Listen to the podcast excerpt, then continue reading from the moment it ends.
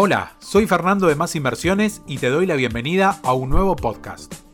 Te recuerdo que soy el encargado de transmitirle tus dudas a los analistas y editores de Más Inversiones. Es por eso que te invito a enviarnos tus consultas a fernando247 y podrás escuchar las respuestas a las mismas en las próximas entregas.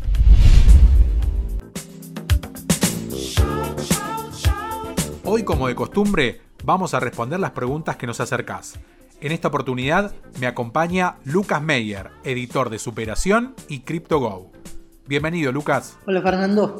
Lucas, vamos con la primera. Estamos cansados de escuchar que invertir es para unos pocos, ya sea por el capital inicial o el conocimiento sobre finanzas, pero realmente, ¿cuáles son los montos mínimos para realizar una inversión inicial? Eh, los montos mínimos dependen mucho en ocasiones, pero sobre todo en Argentina, de la moneda con la que, de la que dispongamos. Es decir, no es lo mismo tener pesos que tener dólares, pero no es lo mismo tener pocos pesos que muchos, y no es lo mismo disponer de un monto bajo de dólares que de un monto moderado relativamente alto y yo suelo simplificarlo de esta manera para que, para que todos lo entiendan perfectamente. Si lo que tenemos eh, son pesos, pero no son muchos pesos, la mayoría de la gente tiende a desanimarse a la hora de invertir porque no puede hacer gran cosa con, con esa cantidad de pesos. Y sin embargo, desde más inversiones, y yo también a título personal, tiendo a alentarlos a elegir el mercado adecuado para ese, ese tipo de montos. Supongo que una persona tiene mil pesos y quiere invertir pero sabe que de repente no puede hacer muchas cosas. Entonces, desde más inversiones, nosotros sugerimos, por ejemplo, el Merval, nuestro índice en pesos. ¿Por qué? Bueno, porque hay acciones baratas que se pueden comprar con ese monto y en ocasiones, como sucedió en estas últimas semanas, existen acciones que suben muchísimo, mucho más que la inflación mensual e incluso que la inflación anual. Es decir, en ocasiones tenemos oportunidades de compra en pesos que nos permiten ganar una buena cantidad de plata, aunque esa plata se trate de, ganada en pesos. Y, podríamos decir, bueno, pero si tengo más dinero, es decir, tengo más de mil pesos, tengo digamos 100 mil pesos. Bueno, en ese caso nosotros solemos sugerir inversiones en pesos, pero que están lejos del riesgo argentino, del peso argentino, quiero decir, ya que en ocasiones nosotros tenemos un listado segregado y con, con, buenos análisis y con buenas proyecciones de aumento a futuro para ese tipo de montos en, por ejemplo, CDR, que son instrumentos que, que cotizan en pesos, pero con paridad al dólar americano y que además replica las cotizaciones de empresas americanas, con lo cual tenemos doble beneficio. Por un lado, estamos lejos del riesgo del riesgo de nuestro país y del peso. Y además nos capitalizamos en dólares, que es una de las cosas que más buscamos desde, desde Argentina. Si tenemos dólares, pero no tenemos muchos dólares, tenemos una estrategia para cada cosa. Supongamos que una persona tiene a partir de 2.500 y hasta 5.000 dólares. No es un monto alto, pero es un monto a partir del cual se pueden hacer algunas cosas. Nuestras carteras de Wall Street, es decir, de índices de Wall Street en dólares, están diseñadas para ese tipo de billeteras o de personas y sus expectativas de ganancia, ya que como pueden verse en los rendimientos que demostramos desde las plataformas y las diferentes suscripciones, seguramente notarán que hay inversiones que han rendido muchísimo en dólares y que son inversiones en empresas cuya cotización se ajusta más o menos a ese tipo de montos, aunque la persona no pase de comprar una o a lo sumo dos acciones. En el caso de que la persona no tenga muchos, muchos dólares, digamos 200, 300, 500, el monto que te permiten comprar hoy en día en Argentina desde el gobierno nacional, justamente ahora estoy diseñando una suscripción que le permite o que le permitirá a las personas obtener flujos de ganancias diarios, semanales y mensuales con ese tipo de montos relativamente bajos, pero que seguramente eh, eh, satisfará a las personas que desean una rentabilidad en dólares, pero que seguramente por ser montos bajos no tienen la chance de acceder a oportunidades de inversión de mayor capital. Lucas, por un lado es importante tener en cuenta la inversión inicial, pero muchos en el mercado también dicen que la diversificación es la mejor estrategia a la hora de diseñar una cartera de inversión. ¿Vos crees lo mismo? Yo puedo llegar a creer lo mismo o no, pero uno de los mayores y mejores inversores del mundo dice, en textuales palabras, la diversificación es para idiotas.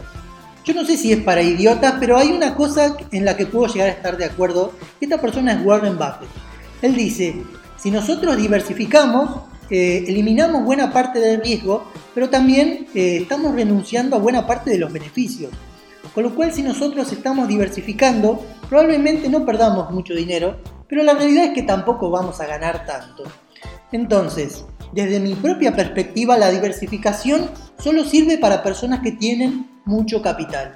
Si la persona tiene poco capital, lo que le conviene es concentrar sus inversiones, elegir unos pocos instrumentos que tengan un riesgo moderado y una ganancia de moderada a alta, si es posible, y poner su dinero ahí y hacerlo crecer con la mayor velocidad posible hasta que ese pequeño monto se convierta en un gran monto.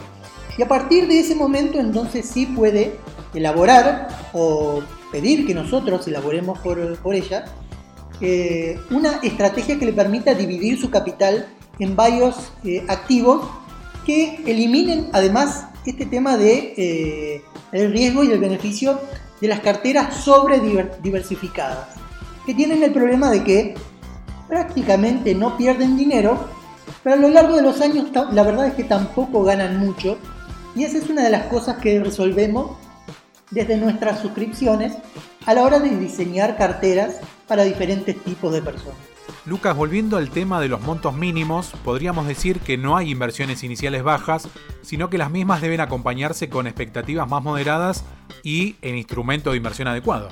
Claro, en líneas generales, nosotros eh, tratamos de tener una oferta para cada tipo de persona.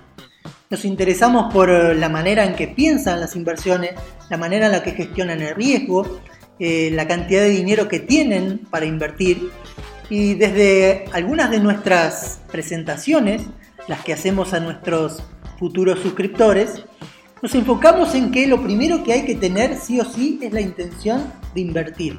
Incluso si no tenemos absolutamente nada de dinero, siempre existe una estrategia que nos permite conseguir el dinero necesario de distintas maneras para poder disponer, aunque sea de un capital mínimo para empezar a invertir y conforme el tiempo pasa y nosotros vamos haciendo más o menos bien las cosas, ese pequeño monto de capital se convierte en un gran monto eh, con el paso del tiempo, pero también con el crecimiento de nuestra propia experiencia.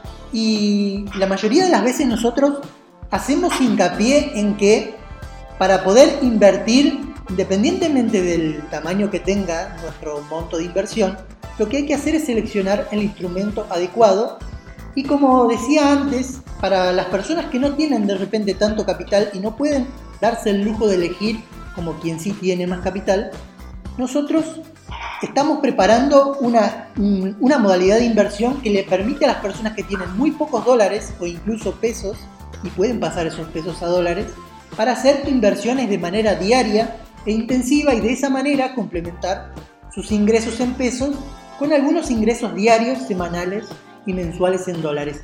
Así que los invito a estar atentos a la salida de esta nueva suscripción. Lucas, te agradezco mucho por tu participación. Es un lujo tenerte con nosotros. Muchísimas gracias a todos.